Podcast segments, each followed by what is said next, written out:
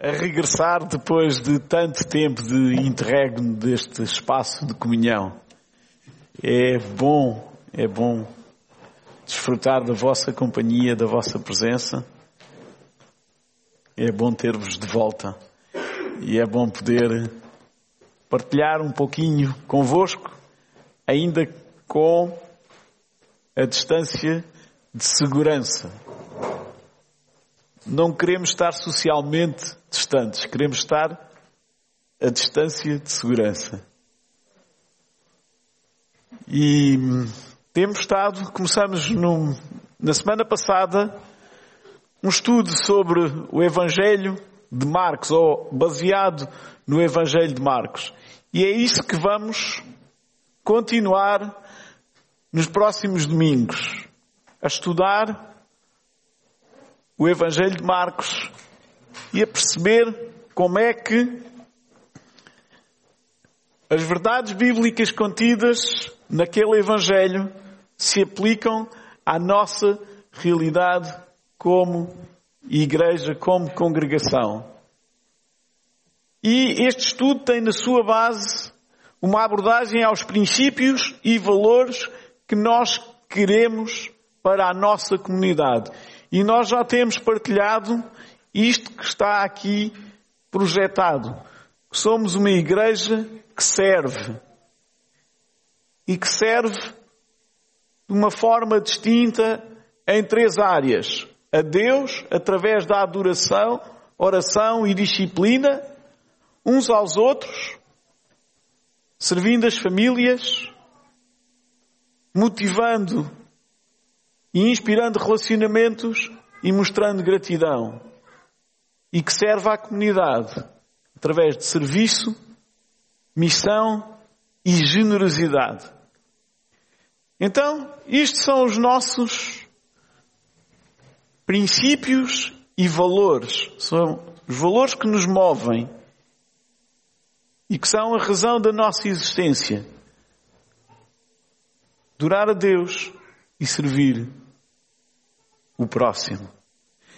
E fazendo uma breve introdução ao Evangelho segundo São Marcos, e o pastor Alexandre já o fez na semana passada, e deixem-me partilhar só um pouquinho e de uma forma breve esta uma nota introdutória ao Evangelho segundo São Marcos.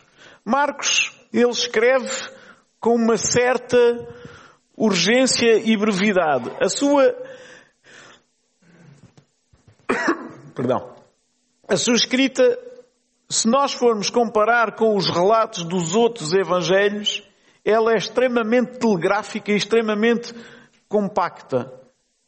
Marcos não gasta tempo, por exemplo, com as genealogias. Marcos é muito direto e quase como se estivesse a escrever um telegrama. Para quem se lembra dos telegramas, que era o antepassado do Twitter, eram mensagens muito curtas e porque eram caras tinham que ser, eram pagas. Irmã Lourdes, lembra-me lá, era a palavra ou a letra?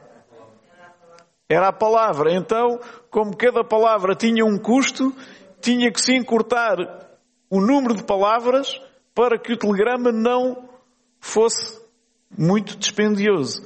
Então, Marcos, apesar de escrever 16 capítulos, não é pouco, se compararmos com Tito, por exemplo, carta de Tito, é extremamente mais extenso. Mas se compararmos com os outros evangelhos, ele é de facto mais curto e mais sucinto. Ele não fala na, na, na, na infância de Jesus, por exemplo. Então, há aqui uma agitação, uma preocupação em registar e difundir rapidamente a mensagem. Por um lado, ele tem aquele sentido de urgência porque ele está consciente que tanto ele como a sua principal fonte, que foi o apóstolo Pedro, porque Marcos não presenciou, não assistiu aos eventos que relata, então, o que é que ele faz? Ele recorre, recorre a fontes. E a principal fonte é o apóstolo Pedro. E há aqui um, uma questão que já é evidente na altura em que Marcos está a escrever, é que a perseguição à igreja já começou. E aquilo que Marcos está a prever é que o seu fim e o do apóstolo Pedro poderiam acontecer a qualquer momento de forma trágica. Portanto, esta é uma das formas pela, pela qual Marcos tem necessidade de escrever rapidamente. A outra razão é porque ele está perfeitamente convicto da necessidade de difundir o Evangelho muito rapidamente e quanto mais depressa o Evangelho chegar a outras pessoas, a outros povos, e Marcos tem muito em, em noção, uh, em, em mente, Roma e a possibilidade do seu Evangelho, dos seus escritos chegarem aos romanos, então há aqui muita urgência na escrita. E há esta necessidade de fazer difundir o Evangelho. Reparem, no Novo Testamento, a palavra Evangelho aparece 12 vezes. E dessas 12 vezes, oito estão no Evangelho de Marcos. Por isso, reparem como ele eh, está tão convicto desta necessidade de difundir, de anunciar, de espalhar o Evangelho. Marcos, ele não se refere a Jesus como o Rei, não apresenta Jesus como um fazedor de milagres. No Evangelho de Marcos, Jesus é apresentado simultaneamente como mestre e como servo. Como mestre e como servo. Ora então, se nós pensarmos num mestre, quem é um mestre? Alguém que está habilitado a ensinar. Certo? Então é alguém que aprendeu. E essa aprendizagem implicou esforço, implicou dedicação, implicou trabalho, serviço. Então, um bom mestre é um mestre que sabe muito, certo? Então, o mestre prepara-se para quê? Para servir, para instruir os seus alunos, para instruir os seus discípulos. Então, o papel do mestre é servir. Jesus, no Evangelho de Marcos, é apresentado como servo, aquele que serve. E uma das palavras que, que é recorrente no texto de Marcos é a palavra imediatamente. Aparece-nos 40 vezes.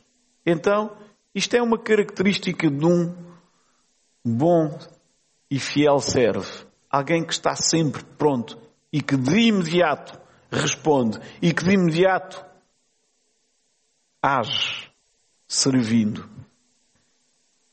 Então, no texto base de hoje, eu peço-vos que leiam e que abram capítulo 1 de Marcos, dos versículos 9 a 13. Vamos nos prender nestes cinco versículos apenas, com a garantia de que acabamos o culto às 11h40. Está bem? Já encontraram? Marcos capítulo 1, versículos 9 a 13. Diz assim, naqueles dias veio Jesus de Nazaré da Galileia e por João foi batizado no rio Jordão.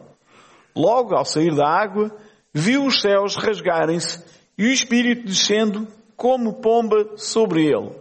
Então foi ouvida uma voz dos céus.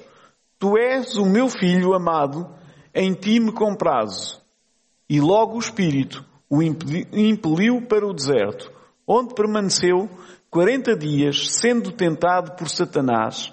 Estava com as feras, mas os anjos o serviam. Então, quais são as três situações distintas que nós podemos encontrar aqui no texto? Mencionem lá três circunstâncias três situações distintas que nós, que são evidentes no texto. Primeira, o batismo de Jesus. Segunda, a a descida do Espírito Santo sobre Jesus. E a terceira, a ida para o deserto e a consequente tentação. Batismo nas águas, descida do Espírito Santo e a tentação no deserto. Então, nós aqui podemos começar e de alguma forma começar a perceber o que é a preparação do servo. Em primeiro lugar, Jesus chega ali em que condição?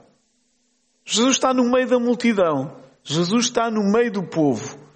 E o povo não o reconhece e não percebe quem é, quem é aquela pessoa que está ali a responder àquele chamado à pregação de João Batista. Mas de facto João reconhece quem é que está diante dele e até tem ali uma conversa com ele, uma discussão com ele e diz, não, tu é que me devias batizar a mim, não era eu que devia batizar a ti. Portanto, nós para lermos e interpretar as Escrituras, a melhor forma de interpretar as Escrituras é usando as Escrituras, não a nossa imaginação. Ok? Então, quando nós lemos este texto, e infelizmente este é um texto que tem mais três narrações, os outros evangelhos, todos eles relatam este acontecimento, então nós quando queremos interpretar a palavra, aquilo que nos devemos recorrer em prim... à qual devemos, a ferramenta à qual devemos recorrer em primeiro lugar é a própria palavra. Então, nós percebemos no Evangelho de João que há ali uma conversa entre os dois e que Jesus diz, não, batizes-me para que se cumpra a justiça, para que tudo aquilo que estava determinado que o Messias tinha que passar fosse cumprido. Então, Jesus está simultaneamente a assumir aqui a sua, a sua humanidade, a sua condição de homem, de homem sujeito a dores, de homem sujeito uh, às dificuldades e à morte. Então Jesus está ali assim a sujeitar-se em primeiro lugar a quê? A um símbolo de arrependimento. E ele não precisava de se arrepender de nada. Mas a sua atitude é de sujeição ao princípio, ao que foi instituído e ao seu chamado. Provavelmente aquela multidão não estava consciente de quem era. Então nós podemos perceber pelo texto que este é o início oficial do ministério de Jesus.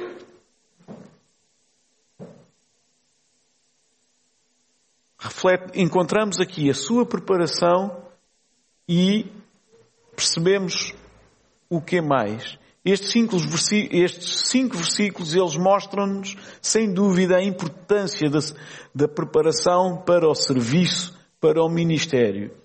E eu quero desafiá-los, e vocês têm ali o slide, com os nossos princípios e valores, a relacionar estes versículos com estes valores que aqui estão. Então, em primeiro lugar, há obediência e sujeição, que são marcas de disciplina. Jesus não precisava de ser batizado, mas sujeita-se a ser batizado por um homem e ele mostra quão disciplinado é para que se cumpra a justiça. Ao mesmo tempo, em que Jesus está a ser batizado, e se nós formos ao relato de Lucas, que está no capítulo 3, no versículo 21, nós podemos perceber que Jesus, enquanto estava em oração, estava a ser, enquanto estava a ser batizado, estava em oração. Então, podemos encontrar ali a palavra oração também. Então aqui nós já encontramos algumas características do servo, ou que deveriam caracterizar aqueles que querem servir. Disciplina, oração, obediência. E depois vemos aquilo que nós consideramos que é um requisito básico para quem quer servir o corpo integrado na igreja e sendo parte da comunidade, que é o batismo. Por isso, nós temos como regra que quem tem alguma função reconhecida na igreja, tem que ser batizado. Porque o batismo é um sinal, é uma afirmação pública de obediência e de, sujeita, e de sujeição ao senhorio de Cristo. Então, esta é uma outra, uma outra condição, uma outra exigência. Que quem serve comece por afirmar a sua fé no Senhor Jesus através do batismo. O pastor Alexandre tem ensinado acerca do batismo e este é o desejo da nossa igreja, é que todos aqueles que querem seguir a Cristo sejam batizados. Se ainda não foste, é comunicar à liderança da igreja, eu quero ser batizado porque eu acredito e confesso o Senhor Jesus como meu Senhor e Salvador e quero segui-lo e servi-lo. Então, o batismo como um passo. O versículo 10 fala-nos na descida do Espírito Santo.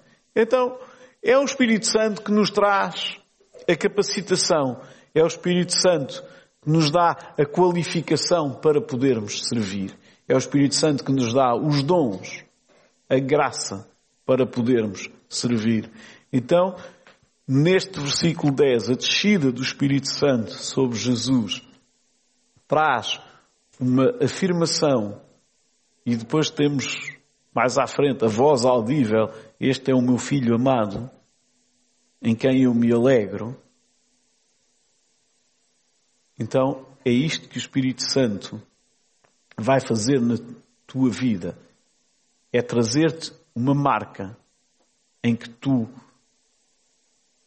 de alguma forma, te tornas distinto, porque recebeste uma dádiva, um dom de Deus que te capacita a servir.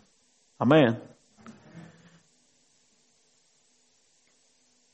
Os dons, a capacidade, a coragem, a determinação, a ousadia que nós precisamos para servir a Deus, para servir os outros, para partilhar o Evangelho, para honrar o nome de Deus, não vem dos nossos esforços, não vem do nosso empenho, não vem da nossa sabedoria ou do nosso muito estudar. Vem da unção do Espírito Santo. Por isso, eu afirmo que este momento, este este episódio da história da vida de Jesus assinala o início do seu ministério. Jesus foi batizado nas águas, foi ungido pelo Espírito, com o Espírito Santo que foi depositado nele. Naturalmente que Jesus sendo Deus, ele não precisava de nada disto. Mas, ao mesmo tempo, ao assumir a sua condição humana, ao assumir a sua humanidade, é exposto e é evidenciado a necessidade que ele tinha de depender do Pai. Tal como nós, seja para o que for, e muito mais para servirmos o corpo e para servirmos a comunidade, precisamos, em absoluto, de depender do Pai. Amém?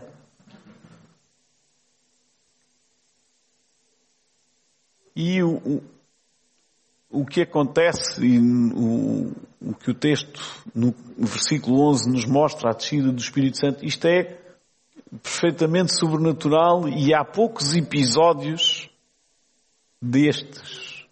Não é uma coisa que acontece aí todos os dias, vir o Espírito Santo sob uma pomba por cima de alguém e proferir alguma palavra e ouvirem-se os céus a falar. Isto não é frequente, está bem?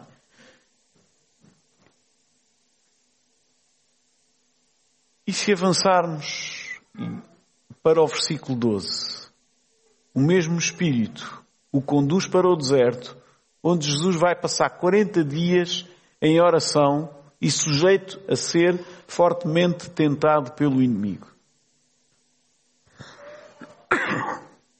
Perdão. Imagine-se disposto a servir. Eu poderia fazer aqui uma coisa assim muito efusiva, emocional, pôr-vos todos a cantar e dizer quem é que quer servir a Deus? E todos levantavam o braço e todos estavam cheios de vontade de entrar aí para os hospitais afora e contraírem Covid à força toda, porque estavam a servir a Deus. Mas não é nada disto que o Senhor nos pede. Então, se eu dissesse, quem é que quer servir a Deus? E vocês em convicção, em convicção dizem, sim, eu quero servir a Deus. Então o exemplo de Jesus foi ir 40 dias apartado do bulício do dia a dia. 40 dias faz lembrar o quê?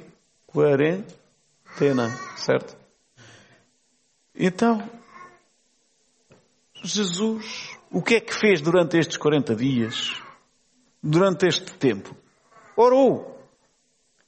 Jesus orou.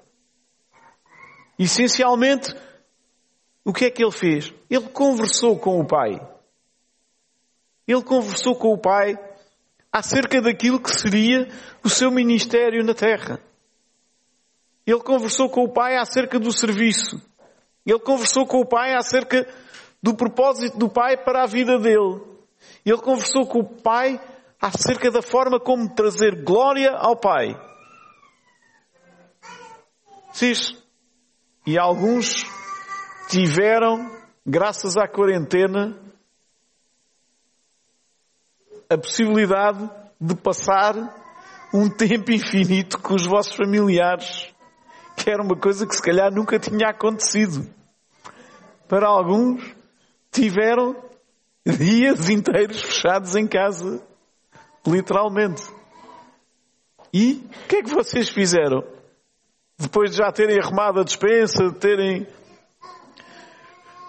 desanuviado os roupeiros, aquelas coisas todas, provavelmente conversaram. E Jesus não tinha telemóvel, nem Instagram, nem Twitter, nem Facebook, nem nada dessas coisas para se entreter. Ele conversou com o Pai. E este, amigos, se Jesus o fez como preparação para o serviço, então por que é que nós não devemos fazer o mesmo? Conversar com Ele. Oração. E isto foi duro. Porquê? Porque houve luta espiritual, porque houve tentação, porque estava rodeado de feras e ainda por cima sem comer e sem beber, em jejum. Ok?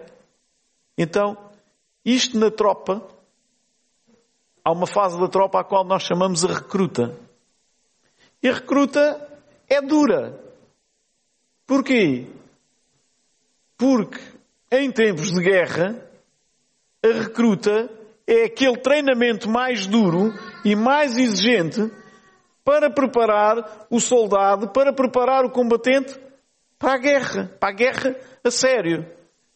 Então, de alguma forma, assim mal comparado, estes 40 dias de jejum e sujeito a tentação e com as feras à volta, foram como que uma recruta. Por isso é que nós às vezes dizemos que a seguir ao batismo nas águas vêm as tentações e as provações e os desafios. Aconteceu exatamente o mesmo com Jesus.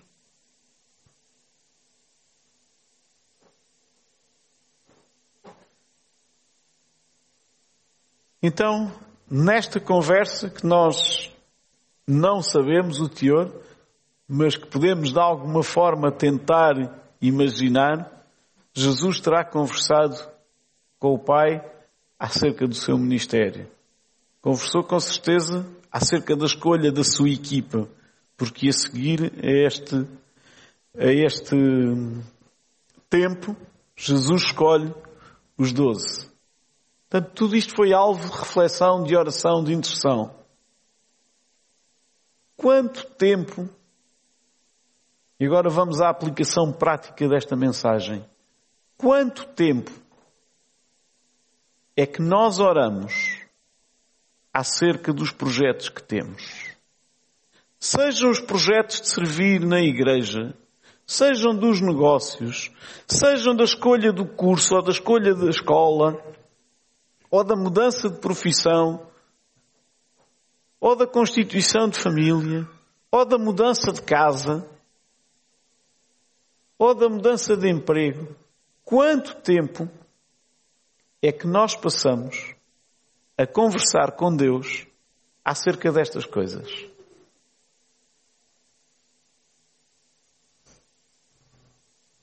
Quarenta dias, quarenta noites, quatro dias, quatro anos.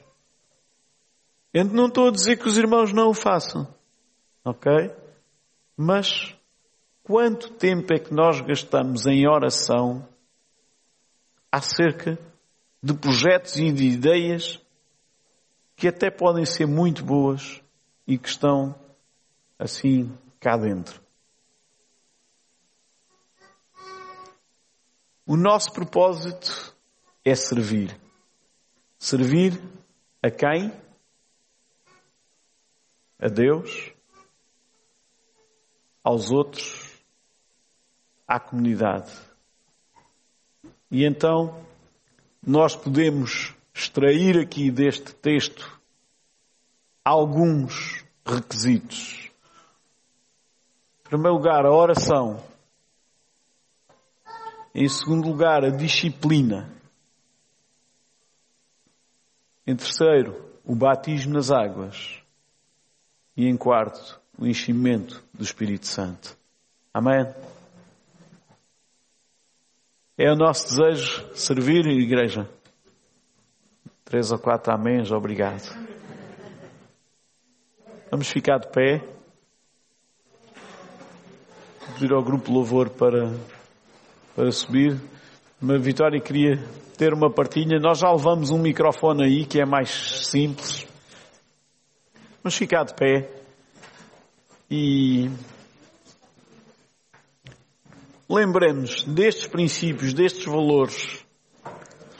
Nós vamos ter muito tempo para aprofundar o conhecimento das Escrituras com ênfase no Evangelho segundo São Marcos.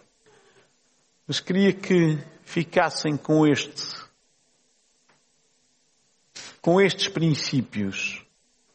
De facto, se somos uma igreja que serve, eu tive indeciso em relação ao título do slide.